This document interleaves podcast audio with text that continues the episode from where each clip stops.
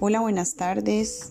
Quiero compartir con ustedes respecto al capítulo 11 que tenemos el marketing de base de datos y respuesta directa. Bueno, quiero iniciar con decir el propósito del marketing de base de datos, que básicamente es mejorar las interacciones con los clientes y generar lealtad. Para que el marketing de base de datos sea exitoso, se pone énfasis en dos cosas. Uno, identificar a los clientes y dos, establecer relaciones con ellos.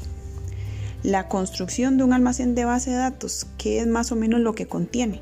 Bueno, voy a mencionar los aspectos más importantes, que es básicamente el nombre, la dirección de los clientes, la dirección de correo electrónico, las cookies, eh, cuando se registran las personas y a la hora de visitar el sitio web de la empresa, el historial de cada transacción de compra, también el historial de consultas, quejas, sugerencias o devoluciones de productos, resultado de encuestas, promoción de marketing e historial de respuestas de las campañas, en fin. Me quedó muy claro también que es más rentable y económico conservar a los clientes existentes que buscar continuamente clientes nuevos. Otro punto interesante es que los programas de minería de datos son los que preparan modelos que pronostican los comportamientos futuros de compra, pero con base en las compras anteriores. Y los programas de comunicación de marketing que utilizan base de datos se facilitan por código de identificación. Son eficaces y permiten la personalización de los mensajes e interacciones.